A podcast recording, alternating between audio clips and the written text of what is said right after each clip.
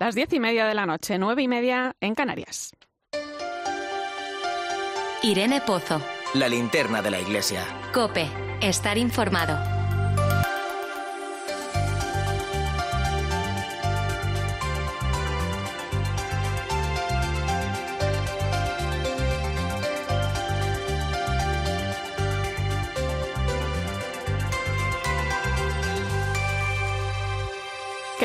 ¿Cómo estás? Poco a poco vamos volviendo a la normalidad invernal que corresponde a estos meses, aunque la borrasca Filomena llegó pisando fuerte en muchas zonas de nuestro país. Ciudades como Madrid o Toledo, poco acostumbradas a la nieve y al frío que ha dejado estos días temperaturas de hasta casi menos 30 grados, el récord de la temperatura más baja en España en 20 años que vivió Teruel. Y entre bellos paisajes y muchas anécdotas, también una realidad. La de las cerca de 40.000 personas sin hogar, muchas de ellas en situación de calle, que seguramente han vivido uno de los momentos más duros de su vida. Lo recordaba Caritas en un comunicado donde lamentaba la muerte de algunas de estas personas a causa del frío.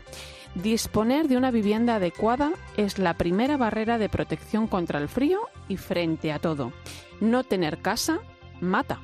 Pero no nos olvidemos que las personas en situación de sin hogar lo están los 365 días del año. Como la Iglesia, 24-7, que estos días redoblaba esfuerzos para que nadie durmiera en la calle, que han repartido mantas o comida caliente. Nos vamos a acercar a, la labor de la Iglesia durante estos días y también a otras cuestiones muy interesantes. Por ejemplo, vamos a poner el foco en dos temas que estos días han estado, están y estarán muy presentes. Por un lado, el motu propio del Papa Francisco, donde se establece que los ministerios del acolitado y lectorado queden también abiertos a las mujeres. ¿Un paso a reforzar la presencia de la mujer en la Iglesia? o la labor y misión de los laicos. Vamos a explicar qué es esto y qué supone esta modificación para la Iglesia. Y por otro lado, ahora que la vacunación ha comenzado en muchos países, ayer mismo se vacunaban los dos papas, Francisco y Benedicto XVI, Vamos a hablar de la cuestión moral de las vacunas. Algunas han utilizado en su proceso de investigación y producción líneas celulares obtenidas de fetos abortados, en concreto de dos fetos en 1960 y esto puede traer lógicamente dudas a la hora de vacunarse. Veremos y analizaremos lo que dice la Congregación para la Doctrina de la Fe sobre este asunto.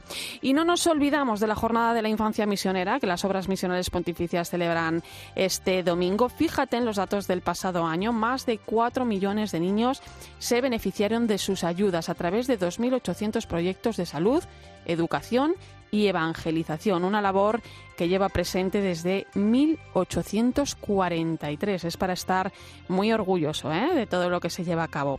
Pues sobre estas y otras cuestiones vamos a poner hoy el foco de esta linterna de la Iglesia. Recibe un saludo de quien te habla, Irene Pozo, en este viernes 15 de enero. Escuchas la linterna de la Iglesia. Con Irene Pozo. Y como cada viernes te invito a que te unas a nosotros a través de las redes sociales. Comentamos juntos la actualidad que hoy nos ocupa. Puedes escribirnos y, participar con tus mensajes. Estamos en Religión Cope en Facebook, Instagram y Twitter. Hoy con el hashtag linternaiglesia15e.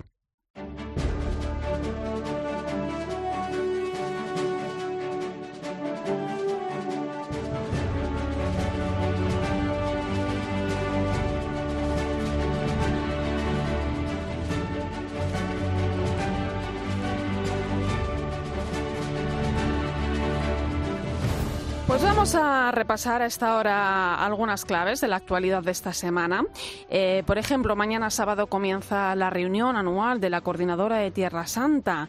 En esta ocasión, el encuentro se va a celebrar de forma online debido a la pandemia y a través de conferencias en streaming van a participar obispos de Estados Unidos, la Unión Europea, Canadá y Sudáfrica, representando a 11 conferencias episcopales. También en nuestro país, en representación a la Conferencia Episcopal Española va a estar el arzobispo y obispo de Urgel, Monseñor Joan Enric Vives, y el objetivo de esta reunión es encontrar la forma de ayudar a los cristianos de Tierra Santa en un año en el que su situación, como hemos ido eh, y hemos podido comprobar en alguna ocasión en este programa, es especialmente vulnerable. Debido a la pandemia, recordemos que muchos han visto sus negocios, especialmente los vinculados al turismo, arruinarse.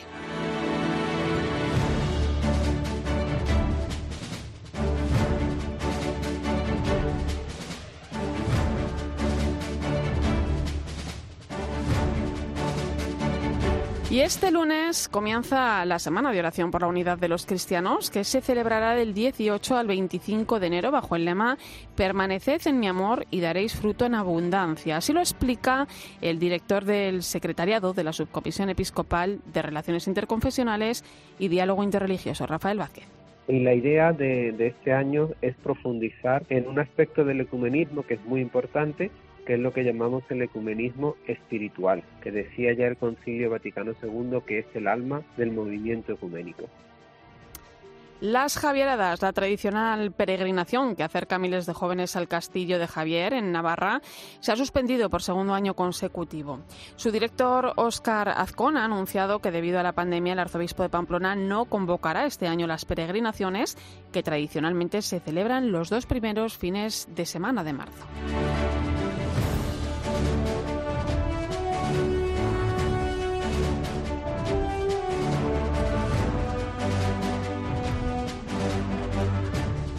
Y hablamos de más procesiones de Semana Santa suspendidas. La diócesis de Orihuela Alicante, la de Málaga y la archidiócesis de Mérida Badajoz tampoco se unen a la decisión tomada, se unen a la decisión tomada por el arzobispado de Sevilla, el de Granada y el obispado de Cádiz y Ceuta, que como venimos contando ya anunciaron que debido a la pandemia este año tampoco habrá desfiles procesionales ni estaciones de penitencia en sus calles.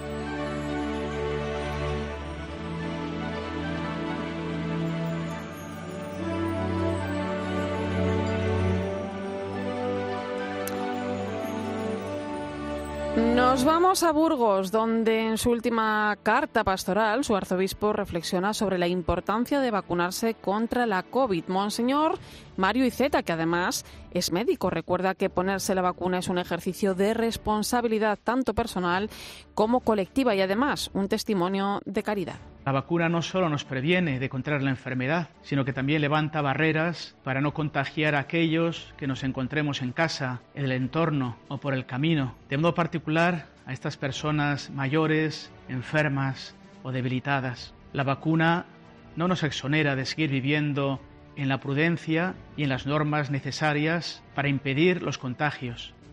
Y este domingo en nuestras diócesis se celebra la Jornada de la Infancia Misionera, un día para recordar la importancia que tienen los niños en la misión de evangelizar.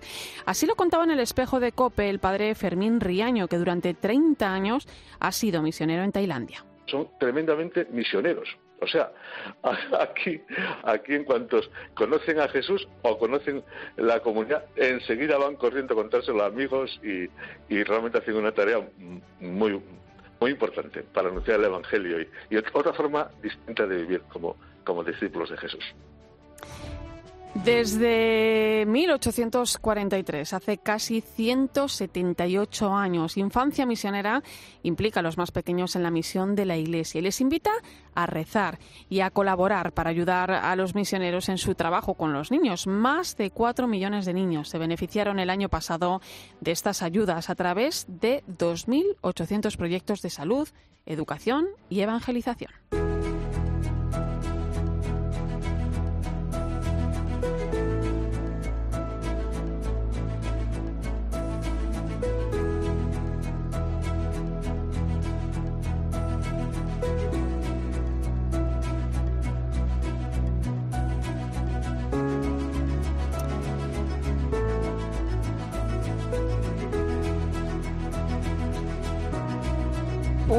Pues no hay duda de que la infancia misionera es toda una escuela de formación en la fe y en la misión para los niños de todo el mundo. Una realidad que conoce muy bien la persona a la que vamos a saludar es el director nacional de las obras misionales pontificias en España, el padre José María Calderón. Buenas noches, José María. Muy buenas noches, Irene. Eh, José María, es importante que involucremos a los niños en jornadas como esta, como la de Infancia Misionera, que celebramos el próximo domingo. Eh, bueno, para que conozcan desde pequeños las necesidades de los demás, en especial de sus iguales, de los niños, pero realmente es una ayuda no solo a los que tienen necesidades, es algo recíproco, ¿no? Los, los niños ayudan a los niños, ¿no? En ambas direcciones. Sí, bueno, yo aquí podría hacer un, una trampa, es decir, contéstame tú, Irene, ¿qué hacen tus hijas? ¿Eh? ¿Qué hacen tus hijas cuando reciben la revista Gesto, cuando, cuando se les habla de las misiones? Yo creo que es entusiasmante. Es de las cuatro obras misionales pontificias que tiene la Iglesia, que, que, son eh, las obras que el Papa tiene para poder gestionar la labor de las misiones, la labor apostólica y pastoral en los territorios de misión, la, la, infancia misionera que celebramos este domingo es como la más entrañable, porque trata de niños, de la infancia y lo que hacemos es hablar de los niños de allí a los niños de aquí, para que los niños de aquí sientan la responsabilidad y descubran que aquellos otros niños a los que ellos van a ayudar también nos están ayudando a revitalizar nuestra fe, la ilusión por Jesús, el, trocito que has puesto del padre eh, que ha estado eh, misionero, ¿verdad? Es eso, los, niños de, Tailandia, los niños de África, los niños de Asia, se entusiasman con el mensaje de Cristo y enseguida se convierten en evangelizadores. Y eso ayuda a nuestros niños de España a que descubran el valor y la grandeza de ser misioneros y de ser apóstoles de Cristo y de, entusiasmarse con la palabra de Dios. Bueno, hablamos de niños, pero yo creo que también al final repercute de alguna manera en los adultos. ¿eh? Hay un lema elegido para esta jornada, dice, con Jesús a Nazaret somos familia. ¿Qué se pretende con esto? Bueno, eh, la verdad es que esto es el tercer año de cuatro que tenemos organizados. Empezamos hace tres años. Eh, estamos con Jesús Niño a la misión. ¿eh? Estamos contemplando. Bueno, la gente mayor que me está escuchando sabe que antes se llamaba esta jornada la Santa Infancia. Y la Santa Infancia hablamos de Jesús. Jesús es la Santa Infancia, es el niño santo. Entonces, queremos en estos cuatro años contemplar quién fue Jesús niño y ir acompañándole y a ir aprendiéndole, ir aprendiendo, perdón, de él todo lo que, lo que nos va enseñando para ser misioneros. El primer año fue en, en, Belén, cuando nace, luego en Egipto el año pasado, cuando tienen que huir porque son perseguidos, y este año nos fijamos en la presencia de Jesús niño en Nazaret, junto con María y con José. Y entonces, por eso hemos elegido el lema, con Jesús, eh, con Jesús a Nazaret somos familia, porque Jesús vive su fe en familia, porque Jesús nos enseña desde que, desde que nace que la fe se vive en familia y es más, que la familia es formada por la fe, porque los cristianos formamos parte de una familia enorme, eh, católica, universal, ¿verdad? Que es la de todos los bautizados. Y entonces queremos mostrar a los niños de aquí que, que, todos somos parte de una gran familia, que somos los hijos de Dios, en la que no hay distinción de razas, de colores, de, de lenguas, que todos invocamos al mismo Padre y todos debemos sentir como nuestro lo de aquellos que no están, están lejos, pero que son nuestros también. José María, eh, ¿por dónde pasa el trabajo de nuestros misioneros con los niños? Bueno, lo has dicho tú al, decir lo de los proyectos, ¿verdad? Los misioneros, o, los misioneros y, la Iglesia en esos territorios de misión está eh, en muchísimos ámbitos. Está en el ámbito de la sanidad. Hay muchos sitios donde, donde los niños, eh, donde, donde no hay medicación, donde no hay hospitales, donde no hay eh, lugares donde se pueda atender a los niños y la Iglesia tiene esos lugares para acoger a niños que están con enfermedades graves o de malaria o de, o de otro tipo de enfermedades, de niños con seropositivos y la, y la Iglesia está ahí para acogerles, para llevarles medicación y eso. La, enseñanza, pues esto es igual que en España, ¿no? ¿Cuántos colegios, eh, gracias años hay que llevado por religiosos y religiosas que están formando y en este caso en África y en Asia muchas veces son colegios dedicados a los que si no estuviera ahí la Iglesia nunca recibirían ningún tipo de formación. Me ha impactado, me ha impactado a mí eh, particularmente ¿eh? uno de los testimonios de este año, del de un niño albino, creo que es de Burundi, Em, porque allí en África ¿no? y, en Burundi, eh, eh, sobre todo, hay muchos casos de niños albinos que, bueno, pues se les nacen, se creen que, es cosa de brujería ¿no? y los rechazan. ¿no? Y, cuántas, eh, esa, la iglesia está allí para acogerles. Claro, es que por eso también queremos enfocar eso, el ser familia es esto. Para muchos de estos niños, los misioneros son su familia. ¿Por qué? Porque han sido abandonados por cualquier. Tú dices el niño este que fue que nace albino, porque es verdad que a los niños albinos muchas veces se les discrimina. ¿Por qué? Porque se les piensa que son un castigo de Dios. Pero luego un niño, hay otra niña, ¿verdad, Sara, que se, le, se, le, echó del pueblo porque empezó a hablar con cuatro años. Entonces pensaron, esta niña está endemoniada.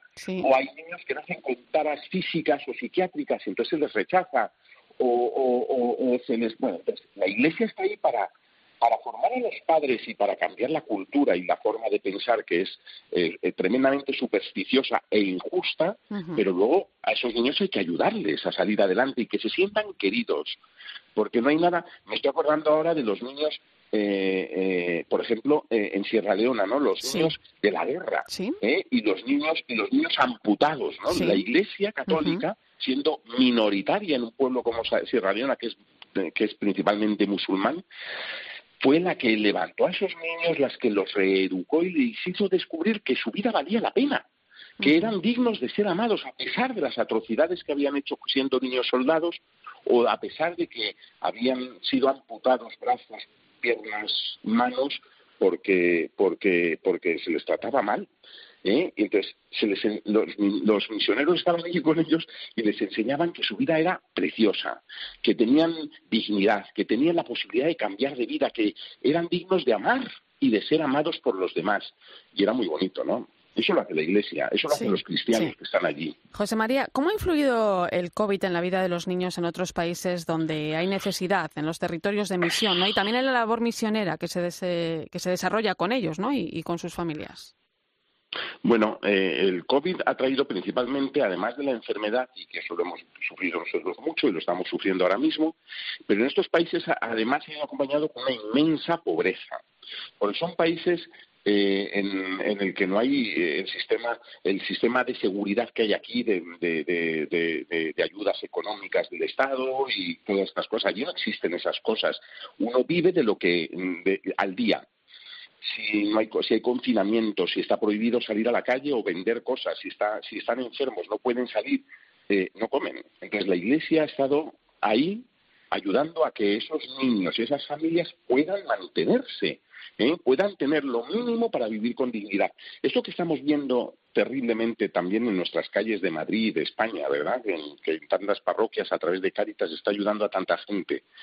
Bueno, pues allí también los misioneros lo hacen, pero con más gravedad, porque es que pierden todo. Entonces, sí que es verdad que gracias a, la Iglesia, o en gran parte gracias a la Iglesia, eh, bueno, pues están subsanando las dificultades por las que están pasando eh, económicas, sociales y luego también médicas, evidentemente, porque hasta el mismo Papa ha mandado algún respirador, ¿verdad?, a, a, Ecuador y a Perú porque, porque ve que la situación es la que está. Eh, José María, aquí en España vamos a celebrar la jornada de un modo también un tanto particular debido a la situación que, que vivimos eh, de pandemia y a la que además se ha unido pues esta situación del temporal de nieve, de frío y de hielo que no ayuda en muchas zonas a poder participar el domingo en, en nuestras parroquias. ¿Cómo pueden unir los niños en España esta jornada y qué podemos hacer los que no somos tan niños, eh, cómo podemos ayudar. Bueno, pues yo te agradezco muchísimo que me hagas esta pregunta porque yo estoy muy orgulloso, me siento muy orgulloso cuando me, cuando al hacer pues el, pensamiento de cómo vamos a qué vamos a decir a los medios, descubro pues que España es el segundo país que más dinero da para la infancia misionera, el segundo país después de Alemania del mundo, ¿eh? Eh, y eso es gracias a los españoles. ¿eh? Esto, es, esto, es, esto es gracias a, los españoles. Es un país generoso. Es un país generoso, es un país consciente. Yo creo que es un país consciente y tenemos que seguir siéndolo porque, desgraciadamente, la necesidad sigue sigue existiendo, ¿eh? sigue siendo muy fuerte. Y a pesar de nuestras pobrezas, que las tenemos y en esta situación más, tenemos que seguir siendo generosos. Y por eso yo pido desde aquí que, la gente sea consciente, ¿no? Que tenemos que, no yo no quiero competir con otros países, seguir siendo el segundo o el tercero o el primero. Lo que sí quiero es que no dejemos de dar todo lo que podamos porque estamos haciendo un bien enorme. ¿Cómo se puede conseguir? Pues tenemos las colectas del domingo en las parroquias, pero eh, y dices, pues hay parroquias que no lo hacen o que están cerradas, los colegios están cerrados también, por el, al menos en Madrid, ¿verdad? En Toledo y esto por cuestión de la nieve. Bueno, pues, pero eso se puede, lo que se quiera dar, se puede meter en un sobre, se le da a la parroquia y se dice, infancia misionera y los sacerdotes lo pueden hacer llegar a las delegaciones de misiones. Luego hay un número de Bizum o hay un número de, y hay un número de cuenta que a través de la página web infanciamisionera.es, infanciamisionera.es, se pueden enterar de todas las formas de ayudarnos. Piensen una cosa además, en esa página yo creo que queda muy bonita y donde que yo creo que es donde tú has podido leer la historia de este chaval eh, de Burundi. ¿eh? Ahí están las historias también reales, concretas, de niños y niñas que están recibiendo, están recibiendo, que están pudiendo sobrevivir y están pudiendo salir adelante gracias a la ayuda de infancia misionera. Bueno, pues vamos a recordar que la colecta de este domingo se destina a la infancia misionera, que todos aquellos que no puedan asistir a misa pueden unirse a la una de la tarde al canal de YouTube de Obras Misioneras Pontificias en España, donde el padre José María Calderón, con quien estoy hablando, va a presidir la Eucaristía en esta jornada y que podemos ayudar también con nuestro donativo a través de su página web, infanciamisionera.es. José María, la misión nos espera. Un fuerte abrazo. Yo te agradezco, Irene, y me alegra muchísimo estar contigo una vez más. Un, fuerte abrazo, José María. Un abrazo fuerte, gracias. Adiós. Escuchas la linterna de la iglesia. Con Irene Pozo. Cope, estar informado. Bueno, pues son las 10 y 50 minutos de la noche, 9 y 50 en Canarias. Nos vamos a acercar ahora a la labor de la Iglesia en estos días en los que la nieve y el frío han sido protagonistas de nuestras vidas. Una vez más, la Iglesia volvió a salir a la calle para ayudar a los más vulnerables.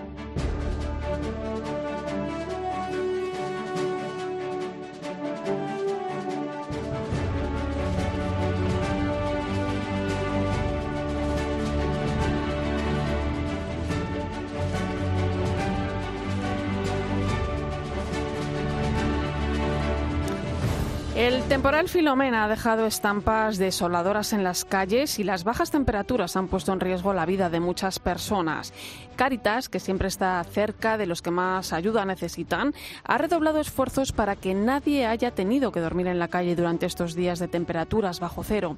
Es el caso de Inés, que fue atendida en un centro de Cáritas, lo que le ha permitido no sufrir estas bajas temperaturas. Bueno, también ha pasado mucho frío, pero bueno, Estuvo, antes de llegar aquí, estuvo viviendo por la calle, pues estuvo en hospital, en las urgencias, así, más calientito, y en coche, abandonados también. Una de las medidas extremas que se han tenido que tomar debido a la borrasca Filomena es dejar abiertas algunas de las estaciones del metro de Madrid para que las personas sin hogar que no podían acceder a un albergue pudieran refugiarse del frío y de la nieve. Una medida que tomó la Comunidad de Madrid a propuesta de la Comunidad de San Egidio, que también se ha volcado con los más desfavorecidos repartiendo a sus amigos de la calle, como les gusta llamarles, mantas, sacos de dormir o caldo caliente. Jesús Romero, portavoz de la Comunidad de San Egidio, lo contaba así en 13. Lo más importante es acercarse a estas personas. Nosotros les conocemos, ya como digo, porque les, visitamos todas las semanas. Y a partir de ahí, a partir de esta relación personal, pues hacer, invitarles y, convencerles para que vayan a, buscar un, un resguardo en estos días. Pues sin duda todo gracias a la labor de esa iglesia 24/7 que sin descanso, los 365 días del año, trabajan por los que más lo necesitan.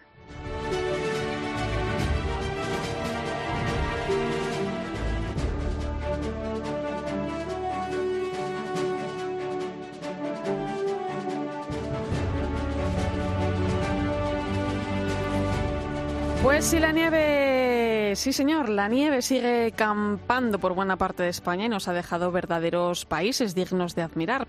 La estampa siempre es muy bonita, pero como acabamos de escuchar, hay personas que estos días lo han pasado mal y no podemos olvidarnos de ello.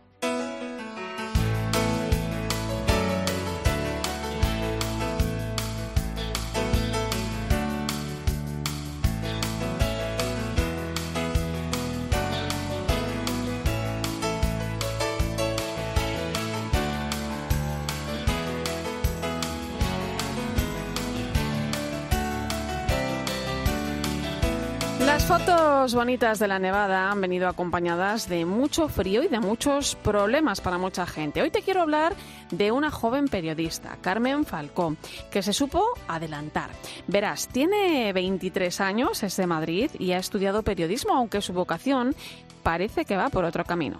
Me di cuenta de que quería dedicarme a trabajar con niños con discapacidad, entonces me matriculé en la carrera de educación primaria para luego especializarme en niños con discapacidad. Desde muy pequeña, Carmen o Carmela, como la llaman sus amigos, ha querido participar en diferentes voluntariados. Consciente de la suerte que tiene, sabe que tiene que compartirlo con los que más lo necesitan. Me apunté tanto a la Fundación de Síndrome de Down, que fue con lo que descubrí lo que quería hacer realmente, y a la vez me apunté también a, a Caritas, al Bocadillo Solidario, que es en lo que estoy actualmente, además de lo de Síndrome de Down. Junto a Caritas, Carmela se dedica a repartir alimentos a las personas que viven en la calle. Aquí ha aprendido que existen muchos prejuicios hacia estas personas y también ha aprendido a reaccionar ante una ola de frío como la que hemos vivido. Estaba haciendo mucho frío, entonces se me ocurrió reunir eh, la ropa de abrigo que, que, la, que la, gente no, no utilizara ya y repartirla en los puntos en los que yo suelo ir, a los que yo suelo ir por el centro de Madrid a hablar con la gente que está en la calle. Entonces me junté con algún compañero de Cáritas y repartimos abrigos, guantes, bufandas, calcetines. Repartieron toda la ropa que consiguieron y para Carmen esta iniciativa ha sido una más de todas las que hay que hacer porque la solidaridad no es un evento sino una actitud y para lograr esto Carmela dice que es indispensable la fe. Siempre que, suframos por alguna cosa tenemos que pensar que, tenemos todo y que hay gente que no tiene nada. Igual que, Dios dice que hay que quererse tanto a sí mismo como al prójimo, creo que hay que querer a los demás y no solamente a, a, la gente que tienes cerca, porque al final eso es lo fácil, sino también a los desconocidos. Y si encima lo están pasando mal, creo que con más razón eh, hay que ayudar.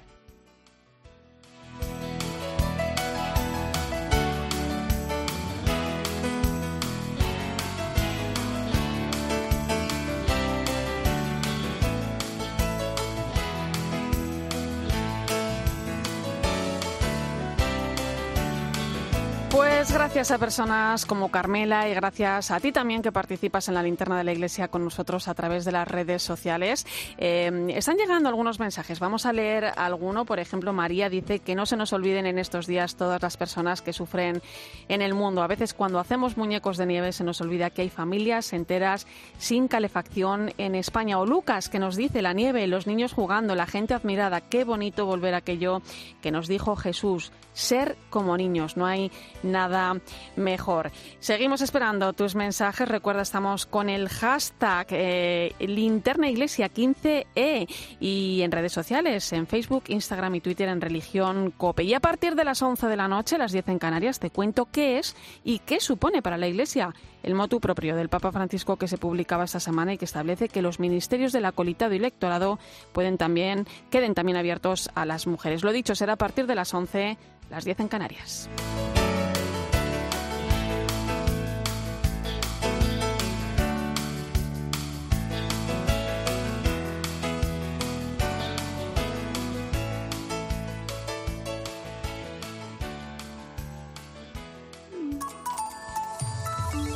Sigue a Irene Pozo en Twitter en arroba religión-cope, en nuestro muro de Facebook Religión Cope y en cope.es.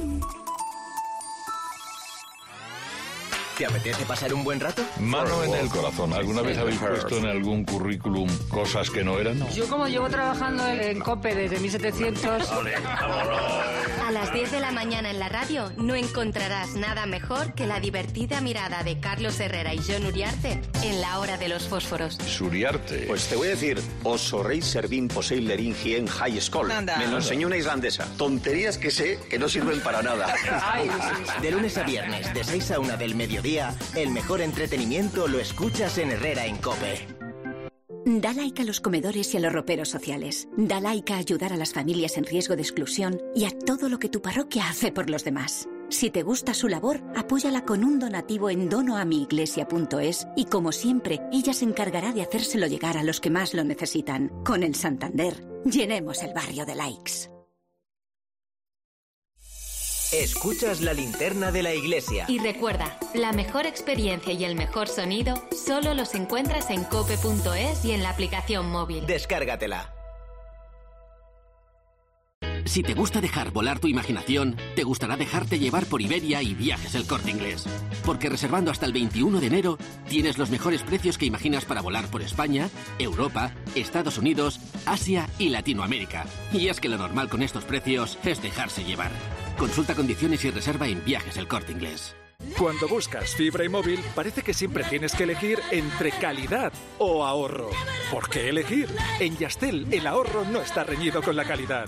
Por eso tienes fibra y dos líneas por 39.95 precio definitivo. Porque lo bueno no es caro. Llama ya al 1510. Más info en yastel.com.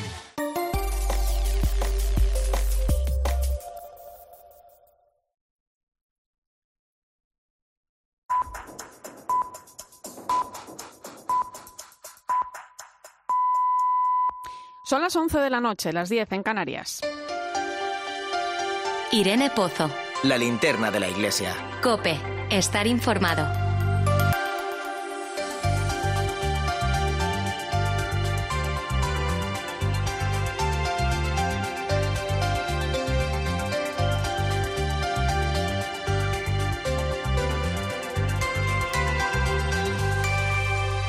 Continuamos en COPE. Bienvenidos si te acabas de incorporar a esta linterna de la Iglesia. Como cada viernes, a esta hora viajamos hasta el Vaticano para poner el foco en las claves de la actualidad vaticana. Corresponsal Ángeles Conde. Buenas noches, Ángeles. Buenas noches, Irene. Eh, oye, el próximo 11 de febrero vamos a celebrar la Jornada Mundial del Enfermo y el Papa Francisco ha dado a conocer su mensaje donde recuerda la importancia de estar al lado y, y apoyar ¿no? a los que sufren la enfermedad. Dice el Papa, fíjate qué bonito, que la cercanía con el enfermo es un bálsamo muy valioso, porque una sociedad es más humana cuanto más sabe cuidar de sus miembros frágiles, asegura el Papa en este mensaje para la Jornada Mundial del Enfermo. Habla de la pandemia, como no podía ser de otra forma. Dice que ha sacado a la luz la fragilidad de los sistemas sanitarios y las carencias en la atención a las personas, especialmente a los ancianos, subraya Francisco, que no siempre han tenido garantizado el acceso a los tratamientos. Y aquí el Papa es muy claro. Dice que los responsables de todo esto son las, decisiones políticas que se han tomado, cómo se administran estos recursos y el nivel de compromiso de quienes ocupan estos cargos de responsabilidad. El Papa destaca que tiene que ser una prioridad invertir en recursos porque la salud es un bien común primario. Y recuerda que la vocación de servicio no tiene ideología porque no se sirve a las ideas sino a las personas.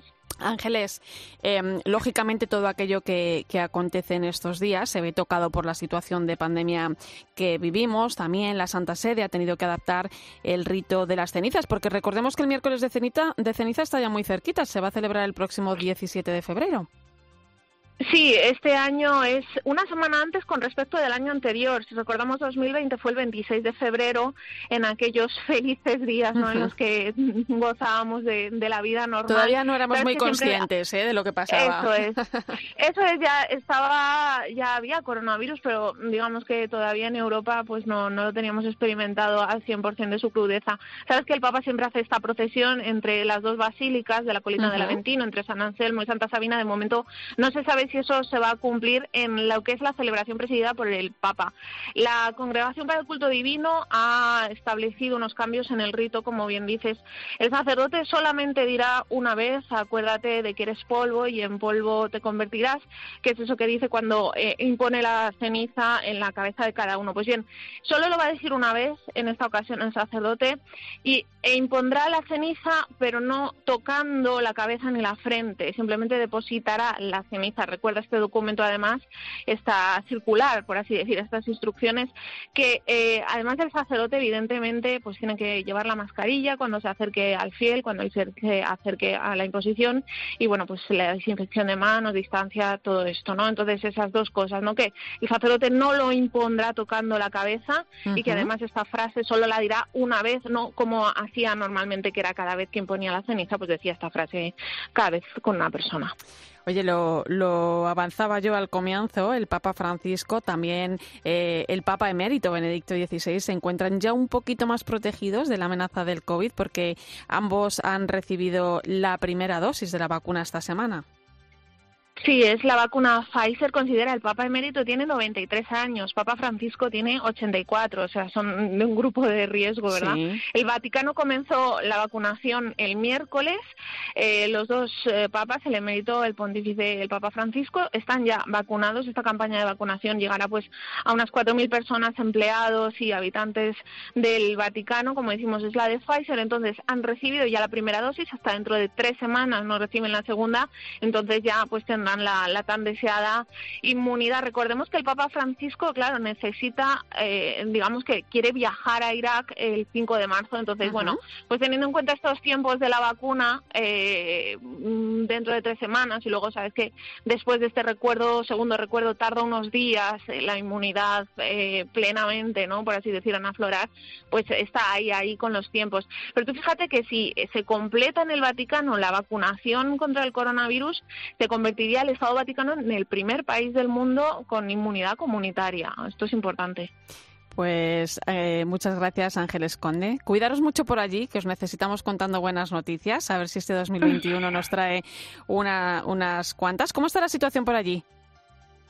Bueno, pues tenemos que lamentar todavía al día muchos, muchos fallecidos.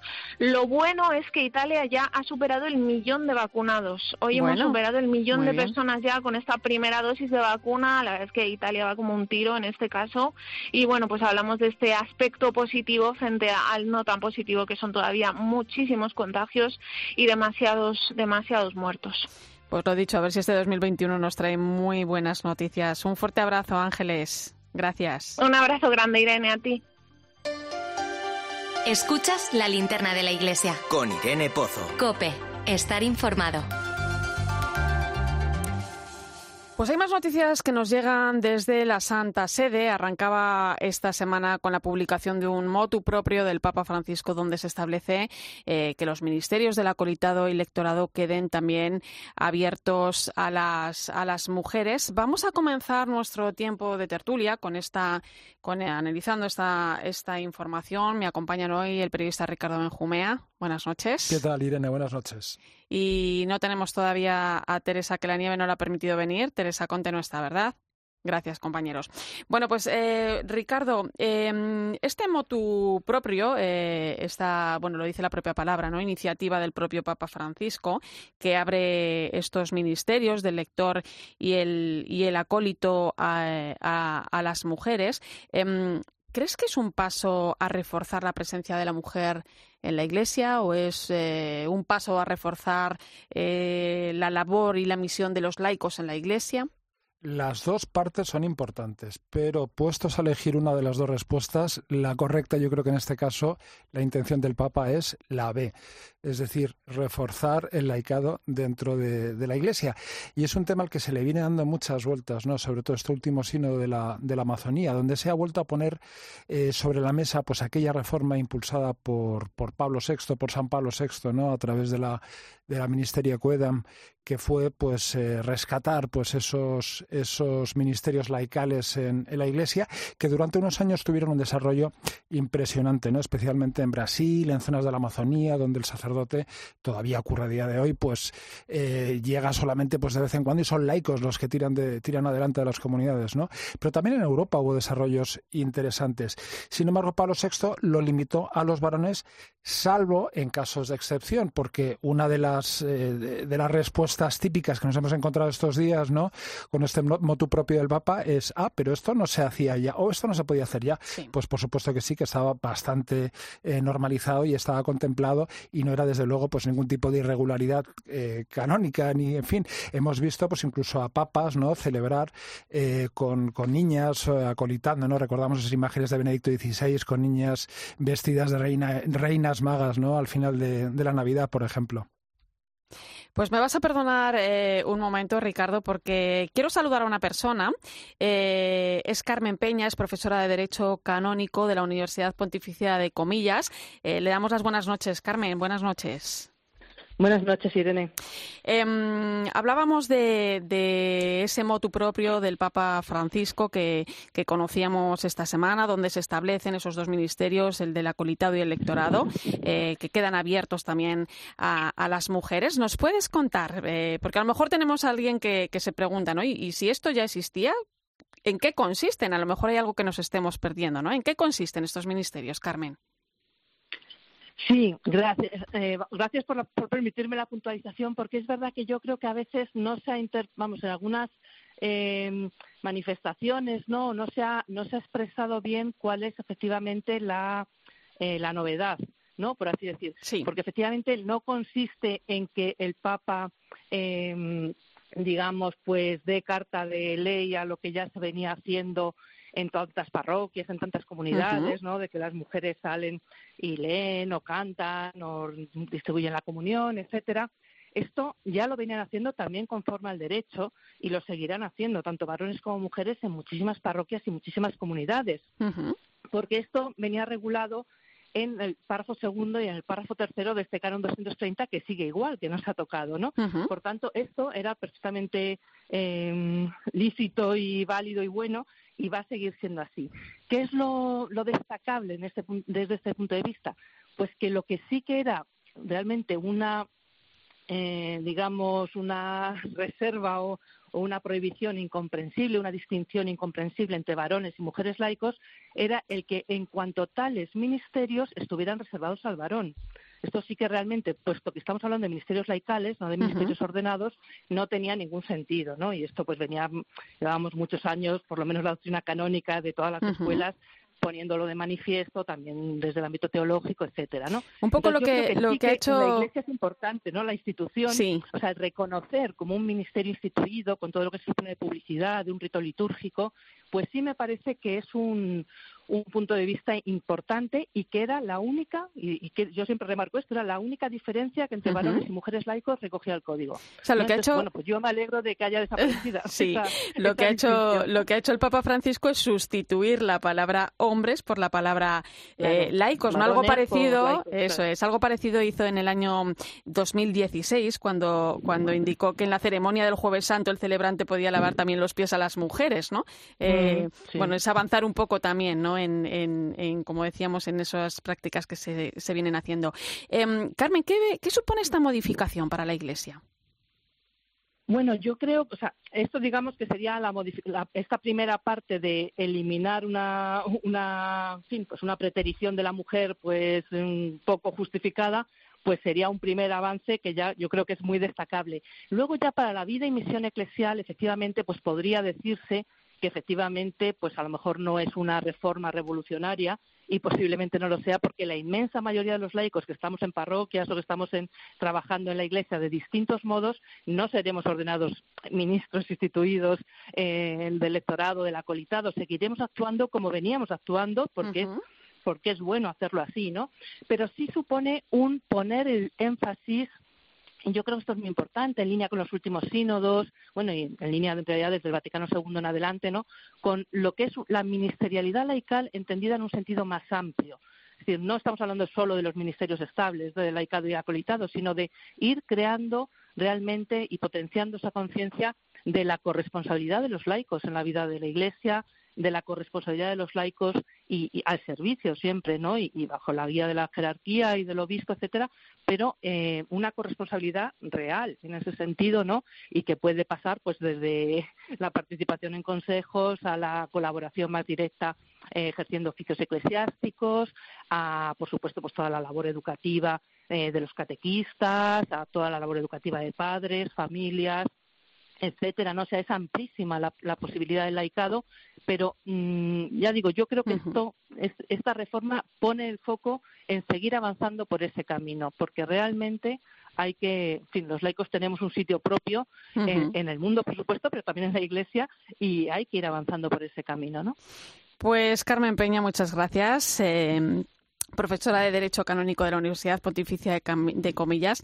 Eh, lo dicho, gracias por ayudarnos a poner un poquito de luz a este tema. Gracias. Nada, muchas gracias a vosotros. Hasta luego, buenas noches. Y, continuamos en, nuestro tiempo de tertulia. Hablabas, eh, Ricardo, que te he dejado, no sé si un poco a medias, porque enseguida ha entrado la llamada, ¿no? Hablabas, mucho mejor Hablabas de que Pablo VI ya había iniciado este, este proceso, bueno, pues indicando las funciones, ¿no? De lo que podían, eh, que se podían realizar sin ser sacerdote. Fíjate, un censo que hizo la Iglesia brasileña en los años 70 identificó más de 70 ministerios eclesiales, más de 70 ministerios laicales, ¿no? Eh, reconocidos en aquel entonces. Lo que pasa es que es verdad que luego después, en los años 90, pues hubo un cierto parón, un cierto retroceso, y esto es algo que el Sínodo de la Amazonía, pues, pues pues, ha querido retomar, porque de alguna manera se, se, acusó, pues quizá, pues estas promociones del laicado, ¿no? Eh, como que minusvaloraba la figura del sacerdocio, ¿no? Y luego se vio que no tenía nada que ver, eh, pues esta potencialidad, de, esta potenciación del laicado, todo lo contrario, con los problemas que acarreaba la secularización en Occidente, que se trata de dos, dos cuestiones distintas, y el Papa Francisco, con mucha fuerza, pues está volviendo a, a introducir, ¿no? Pues esta figura de los ministerios laicales, ¿no? Eh, pues quizá con con esa gradualidad, como le gusta a él decir, ¿no? abriendo procesos. No, no, no esperemos quizá eh, pues eh, grandes reformas impresionantes, pero sí que habrá un proceso de una nueva manera de comprender y de vivir la Iglesia. ¿no? Bueno, Juan Pablo II ya, ya dijo que hombres y mujeres podían desempeñar el lectorado y, y, el servicio que se presta en el altar, pero no lo recogía oficialmente ese código de derecho canónico, que es lo que ha hecho ahora Francisco. Ahora sí tenemos a Teresa Comte ya en línea. Teresa Comte, eh, muy buenas noches. Buenas noches, Irene. Nos ha costado, ¿eh? Debe ser la nieve que todavía anda por ahí. que está todo afectado. Dando guerra. eh, bueno, te, incorporas a, esta tertulia, hablamos de ese motu propio del Papa Francisco, em, que además en una carta que ha dirigido al cardenal Ladaria, el prefecto de la Congregación para la Doctrina de la Fe, junto a ese motu propio, em, recuerda también algo que muchas, eh, que muchos o muchas enseguida han llevado a su cabeza, ¿no? Que la Iglesia no tiene en absoluto la facultad de conferir la ordenación sacerdotal eh, a las mujeres, pero que para los ministerios no ordenados parece oportuno llevar esto a cabo. Pues ahí está todo dicho, ¿no? Quiero decir, también, bueno, está, habéis entrevistado a Carmen, no sé si todavía está en línea o no, pero realmente eh, ante una experta como ella poco más hay que decir, ¿no? Creo que lo ha explicado fenomenal y esos son los, esos son los matices y los límites. Y lo que acabas tú de apuntar, Irene, pues lo que hace es ir en la misma, en la misma dirección, ¿no? Estamos en ámbitos distintos y aquí estamos hablando, eh, Ricardo también aludía ahora a ello, ¿no? De reforzar los ministerios laicales y reforzar el papel del laicado. Yo creo que es bueno también que volvamos, bueno, que volvamos no, pero que tomemos más conciencia, eh, si cabe, de, de mm, bueno, de que el bautismo es el que nos hace radicalmente iguales, que, que, mm, que, tomemos conciencia de, de, eso, de lo que supone a través del bautismo el deber y el derecho de participar en la misión de la Iglesia, de contar con los recursos necesarios para llevar esa misión adelante, para tomarnos también como laicos eh, esta tarea más, más consciente. ¿no? Yo creo que, que las cosas van por ahí y que, bueno, siempre habrá quien eche de menos otras cosas y quiera que en los debates se introduzcan otros temas, pero quizás eh, convendría profundizar en esto, ¿no? Sobre todo para eh, mantener a los laicos en el lugar en el que tenemos que estar, eh, escapar de toda tentación de clericalización del laicado, eh, no sé. Eh, quizás eh, las líneas al menos tal como yo lo entiendo o quizás lo vivo, tendrían que ir más por ahí, ¿no? Sí, sí, que esto no es la revolución de los laicos, es el reforzar la labor y la misión de los laicos en la, en la Iglesia tan necesaria y, tan importante. Eh, vamos a ir con otro tema. Hablamos estos días de vacunas. Los, el Papa Francisco y el Papa Emérito Benedicto XVI ya hemos escuchado que han recibido la primera dosis de la vacuna y hay una cuestión sobre la que se ha hablado en varias ocasiones, es el tema moral de las vacunas y lo que dice la Iglesia sobre ello. Algunas de estas vacunas, lo contábamos al inicio del programa, han utilizado en su proceso de investigación y producción líneas celulares de, fetos abortados, en concreto de dos fetos en el año 1960. Eh, pues bien, ahora una nota de la Congregación para la Doctrina de la Fe, aprobada por el Papa Francisco, da luz verde en esta época de pandemia a estas vacunas. Como indica esta nota, Todas las vacunas reconocidas como clínicamente seguras y eficaces pueden utilizarse con la certeza de que el recurso a estas vacunas no significa una cooperación formal con el aborto del que se derivan las células de las que se produjeron las vacunas. Ricardo. Sí, porque la cooperación en este caso, pues entiende la doctrina de la fe, sería, sería lejana y además en ningún caso pretendida. Y además hay que diferenciar entre, entre vacunas, ¿no? Así como Pfizer y Moderna, ¿no? Las dos que tenemos ahora mismo en, en España, pues apenas utilizaron algunas de estas líneas en, la primera fase. Otra cosa es AstraZeneca y, y Johnson, pues que en fin, sí, sí lo, utilizaron algo más, pero incluso quedarían cubiertas, ¿no? Por, por, por este, este juicio. En Estados Unidos sí que ha habido un, cierto, un cierto debate de importancia, ¿no? Francis Collins, que es, bueno, pues un científico muy conocido pues por su, su defensa, ¿no? De la compatibilidad entre cristianismo y fe, es director actualmente de los Servicios Nacionales de Salud, pues sí que, sí que ha estado estos días, ¿no? Estas semanas, eh, pues ofreciendo argumentos pues a todas las comunidades religiosas que veían eh, con gran escepticismo las vacunas. Aquí es verdad que también se mezclan otra serie de cuestiones, ¿no? Desde teorías de la conspiración, en fin, todo tipo de, todo tipo de cábalas, ¿no? Diciendo que lo racional, lo razonable en este caso es vacunarse, protegerse a uno mismo y proteger a los demás. Y como recordaba, pues eh, don Mario Iceta, ¿no? en el corte que has puesto al principio, pues es un deber moral también. Eh, y, bueno, hay que afirmar que no se han practicado otros abortos para obtener material para estas vacunas. Por eso la Congregación para la Doctrina de la Fe dice que aunque se pueda relacionar la vacuna con el aborto, se trata de una relación remota porque no produce otros abortos y material porque recibir la vacuna no comparte la intención de quien realizó en su día el aborto. Aún así, el Vaticano ha llamado a la responsabilidad de las farmacéuticas y, de los gobiernos para no seguir, eh, bueno, pues produciendo medicinas con este con este material. Teresa. Yo es que creo que, fíjate, quizás haya personas a las que les haya sorprendido, ¿no? Los pronunciamientos.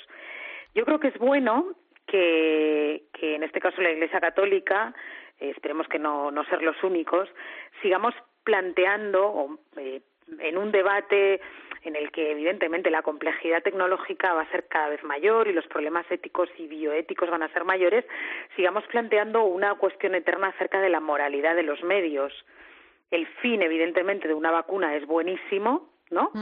Eh, es buenísimo, el fin es buenísimo, una vacuna es un bien, es un bien en sí misma para la humanidad y para las sociedades mm, particulares, pero no todos los caminos, no todos los procedimientos, no todos los métodos, no todos los medios pueden ser igualmente morales, ¿no? Entonces, ese debate, que es un debate interesante a medida, además, que pues bueno, eh, el desarrollo científico-técnico se va haciendo más complejo, pues yo creo que, que es eh, imprescindible mantenerlo vivo y mantener clara la conciencia, ¿no? De que, bueno, pues eh, un medio malo puede hacer que el fin acabe siéndolo también, ¿no?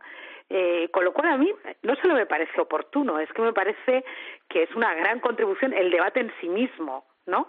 eh, a una comunidad eh, científica que es mucho más responsable a veces de lo que creemos, ¿no? Hay otros intereses que quizás sí son más frívolos, eh, pero yo creo que la comunidad científica, eh, bueno, pues eh, es muy consciente de lo que tiene entre manos, ¿no? Por lo tanto, oye, bienvenidas sean estas consideraciones y por supuesto, vacúnese todo el que deba y pueda vacunarse. Y además, ojo, eh, porque la nota además eh, eh, recuerda tres pronunciamientos anteriores eh, del uso de ciertas vacunas. bueno, hablo de ello la Academia Pontificia para, para la Vida, Ricardo. Sí, sí, desde luego. Quiero decir, aquí no, no hay nada que no hay nada que inventar y, y es verdad, ¿no? Pues el llamamiento a las a las farmacéuticas en general, pues a la investigación científica de que hay unos límites éticos, pues que, que hay que que, hay que respetar y yo creo pues que eh, pues en fin también eh, es un momento pues para hacer pedagogía con ellos es decir reticencias que este tipo de vacunas en algunos momentos pueden pueden suscitar también se deben a que algunas veces pues no hemos respetado convenientemente esos límites no quizá también esto esto había que apuntarlo, pero de ninguna manera pues caer en este tipo de, de, actitudes que básicamente pues lo que hacen es negar lo evidente, lo racional, ponernos en peligro y poner en peligro a toda la comunidad. Pues hablando de vacunas, algo sobre lo que el Papa lleva tiempo pronunciándose y es que eh, bueno pues que sea accesible a, todo el mundo, también a las personas más vulnerables o a los países más pobres, como ha pedido también la Organización Mundial de la Salud. Eh, bueno pues que los países desarrollados que tengan excedente de vacuna, a ver si si, si donan, ¿no? Esas esas que sobren. Lo iremos viendo eh, con el tiempo. Pero fíjate, no solamente, no solamente por, por una cuestión del, del, destino universal de los bienes, ¿no? Eh, sino también pues, por el propio interés. Es decir, hay distintos cálculos basados en técnicas de modelización que, que lo que nos están diciendo es que la cifra de muertos va a ser un 50% superior si no se distribuye de manera equitativa. Aparte del riesgo que va a suponer esto de que se generen eh, nuevas mutaciones del virus que acaben repercutiendo sobre nosotros. Quiero decir, a día de hoy, pues eh, dudar sobre la facilidad de contagio de este virus, pues me parece que ya está fuera de todo lugar, ¿no? Pues Teresa Comte, gracias por aportar luz a estos temas tan interesantes. Un placer. Y Ricardo Benjumea, gracias y hasta pronto. Buenas noches, Irene. Y cuando son las 11 y 23 minutos, casi 24 ya de la noche, una hora menos en Canarias, no me quiero despedir sin presentarte a alguien que ha recibido un premio muy especial. Quédate con este nombre, Duni Sawadogo.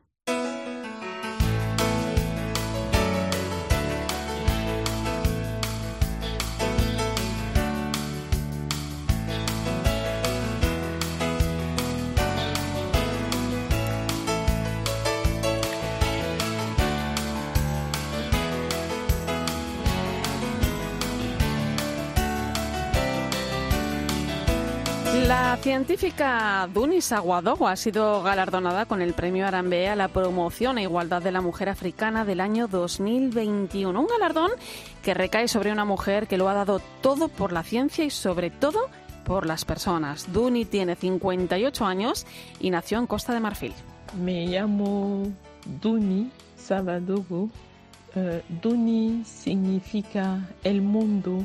Es un nombre africano es la tercera de una familia de siete hermanos. Su padre es musulmán, su madre católica. Estudió farmacia y después de sus estudios en Costa de Marfil y Europa, estuvo tres años estudiando biología, hematología, inmunología y parasitología, que se dice pronto. Ha trabajado como funcionaria y estuvo becada en Pamplona. Trabajo también con Centro Médico Wale, un dispensario que permite tratar muy bien y de un modo muy asequible a las personas que viven ahí y que tienen muchos pacientes con enfermedades crónicas del que el, el SIDA o drepanocitosis o el paludismo. Sus tareas y logros en el campo de la ciencia y la promoción de la mujer en Costa de Marfil son incontables, pero para ella lo más importante es la formación dando clase a los estudiantes de farmacia que hacen hematología. Me parece que lo más importante es la formación, más que dar cosas materiales. Si se ayuda personas a ser muy bien formadas, se le abre un nuevo horizonte el premio Arambe que ha recibido hace unos días reconoce su trabajo en favor de las jóvenes universitarias y científicas en Costa de Marfil con su proyecto La mujer y la ciencia y la lucha contra el tráfico de medicinas falsas. Ha sido un placer, como siempre, contar contigo esta noche. Gracias por mantener la linterna de la iglesia encendida. Te quedas con el partidazo de Cope y Joseba Larrañaga.